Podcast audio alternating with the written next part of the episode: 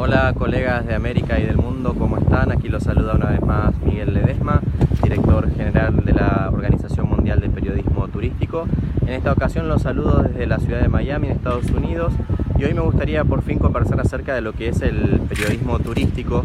En ocasiones anteriores ya hemos conversado acerca de lo que es el periodismo y de lo que es el turismo, entendiendo entonces que el periodismo es una actividad que se dedica a informar, a investigar, a opinar, a denunciar y también a educar a la sociedad.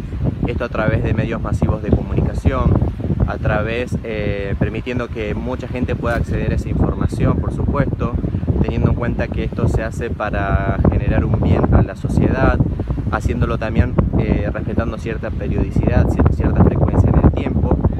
Teniendo en cuenta todo esto y que además el periodismo trabaja con lo que sucede en la actualidad, y por otro lado, teniendo en cuenta, como ya vimos en videos anteriores, que el turismo es un fenómeno social eh, que está ligado a la idea o acción del desplazamiento de las personas con motivo de descansar, de entretenerse o de entrar en contacto con una nueva realidad.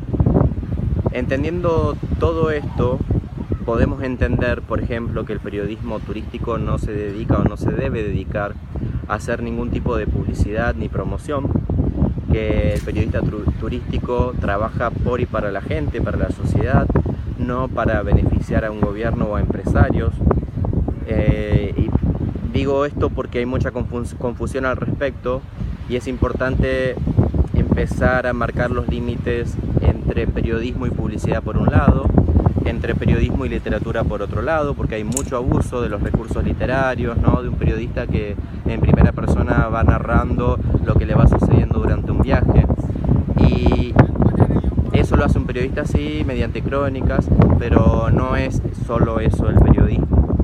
Eh, eso me parece importante destacar y es algo que los periodistas turísticos debemos empezar a, tener en cuenta. Así que bueno, les agradezco y como siempre voy a aprovechar para, para mostrarles un poco de la playa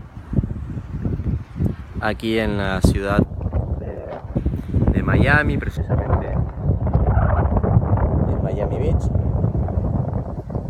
Es muy temprano, por eso y por suerte no hay mucha gente. Así que será hasta la próxima y desde ya pueden dejar abajo sus consultas y, comentarios. Muchas gracias.